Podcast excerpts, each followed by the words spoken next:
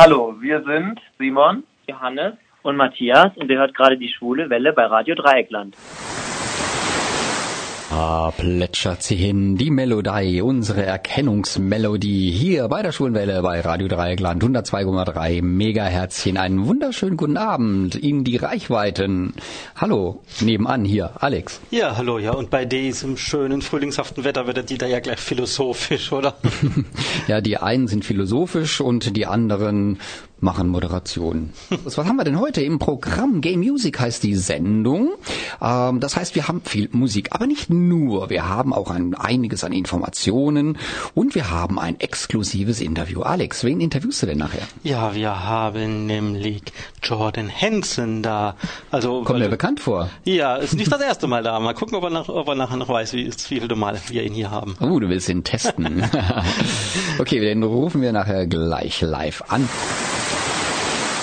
Hallo, hier ist die Schwule Welle auf Radio Dreieckland. Musikalisch haben wir uns eingestimmt und musikalisch wird es gleich weitergehen, aber nicht mit Musik selber, sondern indem wir euch einen Künstler vorstellen. Beziehungsweise treue Hörer unserer Sendung werden diesen Künstler schon kennen, weil er war schon öfters bei uns in der Sendung, nämlich Jordan Hansen. Hallo Jordan! Ja, hallo Leute, guten Abend. Ja, hallo, ich habe es ja gerade gesagt, du warst schon öfter bei uns. Kannst du dich überhaupt erinnern, das wievielte Mal? Ach Gott, es ist schon, es war wirklich schon, es ist Tradition mittlerweile, ja, das stimmt. Ich glaube, es müsste es müsste schon das dritte Mal sein mittlerweile. Was? Die magische Zahl 3. Nein, das wäre bereits schon das vierte Mal. Das vierte sogar schon, echt? Ja, Aber ja. ich vergessen. das, das, ging ja, das, ging ja, 2013 los mit Gonna Party. Ja, das war dein, der erste von dir geschriebene Hit, oder? Ja, das war der allererste. Das ist schon so lange her, meine Güte, das ist ja echt das ist schon echt erschreckend.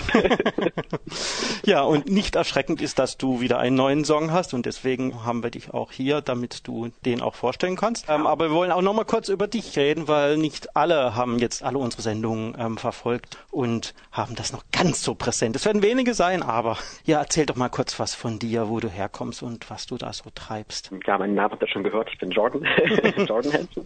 Ja, ich komme aus ähm, dem wunderschönen Halle an der Saale und ich mache jetzt schon seit, Gott, seit einigen Jahren Jahren Musik, ist glaube ich jetzt mein elftes Bühnenjahr. Was müsste das elfte Bühnenjahr sein mittlerweile? Und wir haben schon ganz gehört, glaube ich 2013, das war mein äh, erstes Single, Gonna Party, so eher Dance-Musik und ich habe mich jetzt im Laufe der letzten Jahre auch immer wieder so ein bisschen weiterentwickelt und bin jetzt mittlerweile doch auf dem deutschsprachigen Raum äh, angekommen und da gelandet. Und da hören wir heute auch was ganz Tolles. Das ist mein neues Single, was sie macht und die werde ich heute natürlich auch hier nochmal ähm, beleuchten. Genau. Ja, 2013 eben Gonna Party, aber wenn du sagst, seit elf Jahren hast du ja vorher schon was gemacht. Ja, ich habe schon ganz viel vorher gemacht. Ich mache immer noch einige Sachen von damals sozusagen. Ich bin auch Sänger in einer Rosenstolz Covershow und das kleine Miststück heißen wir oder die Miststücke nennen wir uns. Und gibt es auch schon seit zehn Jahren mittlerweile.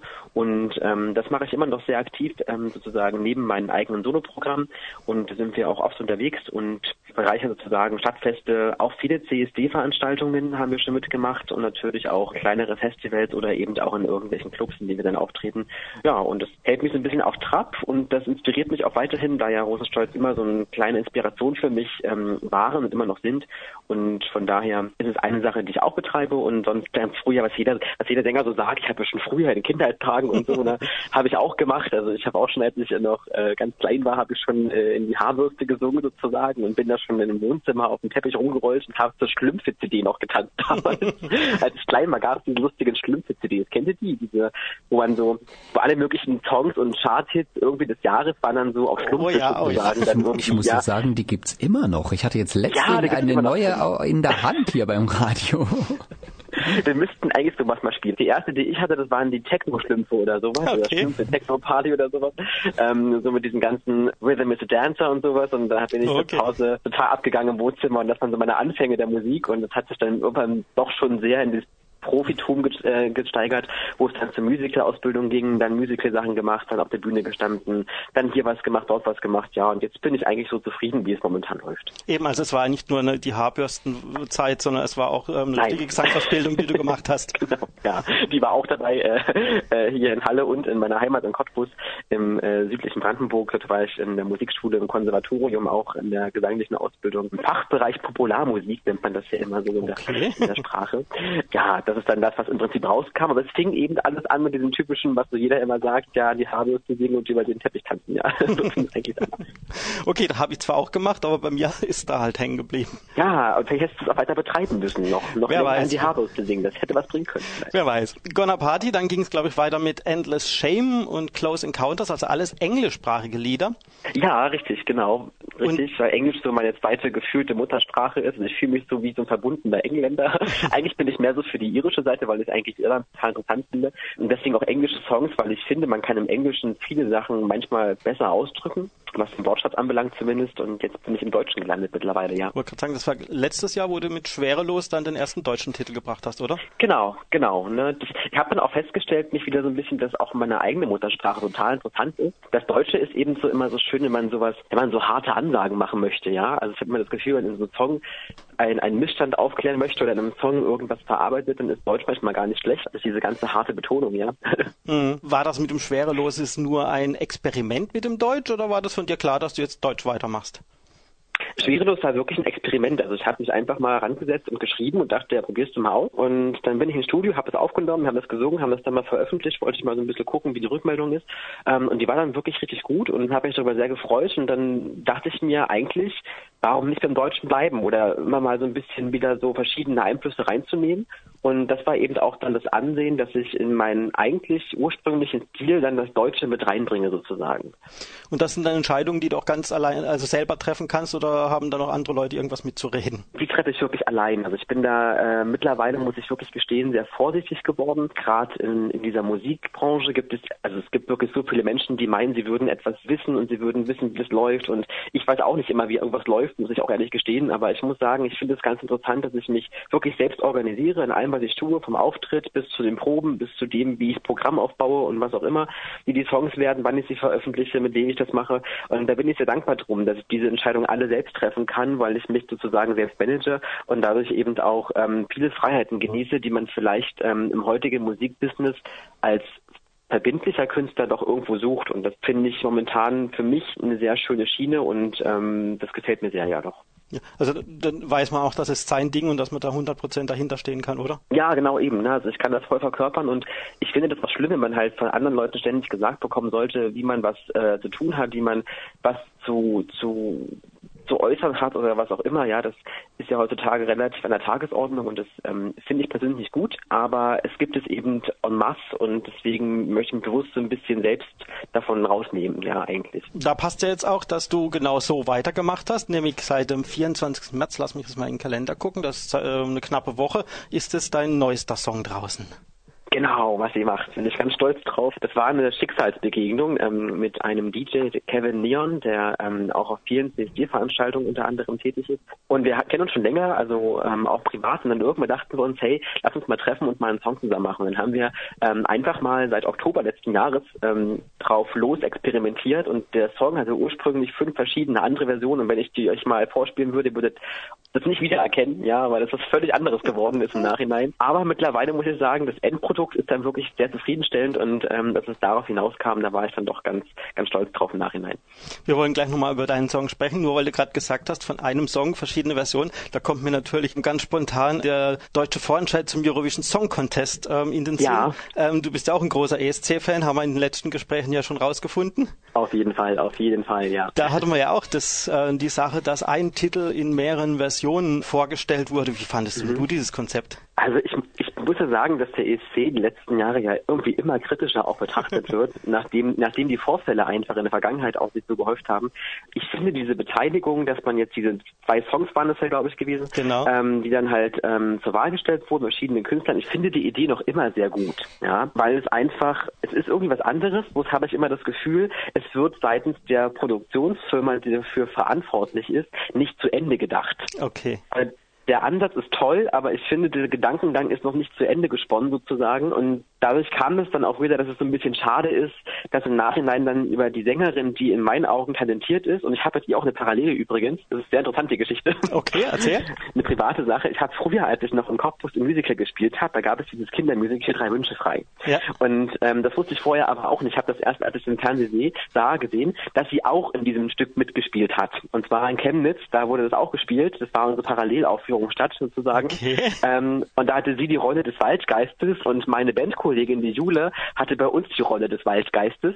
Und ich habe sie, als sie jünger war, auch mal gesehen. Wir hatten uns dann auch mal getroffen. Da gab es Zusammenkünfte so von Chemnitz und Cottbus von diesem Musical-Cast. Ähm, und dann fand, ich habe sie, als sie erwachsen war, jetzt gar nicht wiedererkannt, weil sie ja früher wirklich anders aussah. Und fand das dann mega lustig, dass ich dachte, ist ja, ist ja interessant, wir haben so dieselbe Vergangenheit, weil wir im selben Kindermusical angefangen haben, äh, bloß in verschiedenen Spielorten sozusagen. Und das fand ich wirklich sehr interessant, würde ich sagen, sehr, sehr cool. Ja, dann würde ich sagen, dass dein Weg zum ESC ab jetzt auch geebnet ist, oder? genau, ich, also, ja, ich muss auch sagen, also als Künstler ist es ja immer auch so eine Sache. Ich glaube, ich kann das Konzept ja verstehen. Ja, man will jemanden nehmen, der eine neue Chance bekommt, weil der ist noch unbehaftet, ja. Mhm. Das ist ja das, was das Konzept, glaube ich, verkörpern möchte. Und das finde ich prinzipiell nicht schlecht.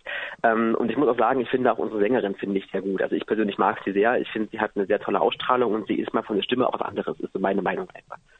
Ja, ist schon was, was Spezielles, aber passt gut auch zu dem Lied, oder? Perfect ja, es passt gut, ja, es passt gut zu dem Lied, obwohl ich da sagen muss, da finde ich es sehr schade, dass man sich dann äh, diese typisch amerikanischen Songproduzenten mhm. gesucht hat, die es da irgendeinen so Popsong nochmal als, ich sag mal so Resteverwertung ja, kreiert haben, weil sie hat auf dem Facebook-Channel bei sich mal irgendwie äh, eine Akustikversion veröffentlicht. Da ist sie so an so einem, kennt ihr die vielleicht, weiß ich nicht, in Hamburg am Ufer lang gelaufen und ein Gitarrist neben ihr. Und die finde ich traumhaft schön. Und da mhm. habe ich mich so geärgert, weil ich mir dann so gewünscht habe, wenn sie diese Version spielen würde, würde sie sich so abheben von allem, weil das was ganz anderes ist und diesen Song auf einmal ein ganz anderes Licht drückt. Ja, mhm. kann ich jedem empfehlen. Gibt es mal irgendwo ein Akustikversion von Perfect Life und ihr werdet überrascht sein, dass es dem Song noch so viel rauszuholen ist eigentlich und dann wiederum betrübt sein, dass es nicht umgesetzt wurde. Okay, das werden wir machen. Vielleicht können wir den auch irgendwann mal spielen. Aber jetzt, du hast gesagt, ein bisschen Kritik an den amerikanischen Produzenten geübt. Jetzt kommen wir also wieder zurück zu einem deutschen Produzenten und einem deutschen ja. Liederschreiber, nämlich zu dir. Was sie macht. Ganz kurz in zwei, drei Worten, worum geht's da? Ich muss überlegen, was ist so viel ähm, äh, Alltagserfahrung, totale Alltagserfahrung, Beziehungsgeschehen zwischen zwei Menschen. Er möchte ihr sagen, was er für sie empfindet, doch sie schwebt in einer völlig anderen Sphäre und hat dafür überhaupt keinen Sinn und kann das alles überhaupt nicht mit verarbeiten. Und das ist manchmal so ein bisschen typische Geschichte. Man sollte sich öfter mehr zuhören, um dann im Endeffekt auch vielleicht einen längeren gemeinsamen Weg gehen zu können. Dann frage ich wieder ganz indiskret, steckt da auch ein bisschen was von dir drin? Ist das ein persönliches Erlebnis, was du da eingebaut hast? Weil das war in den anderen Songs ja immer wieder mal so der Fall. Ja, also es steckt mit drin. Also es ist, ich meine, die deutschen Songs sind interessanterweise immer so ein bisschen autobiografisch.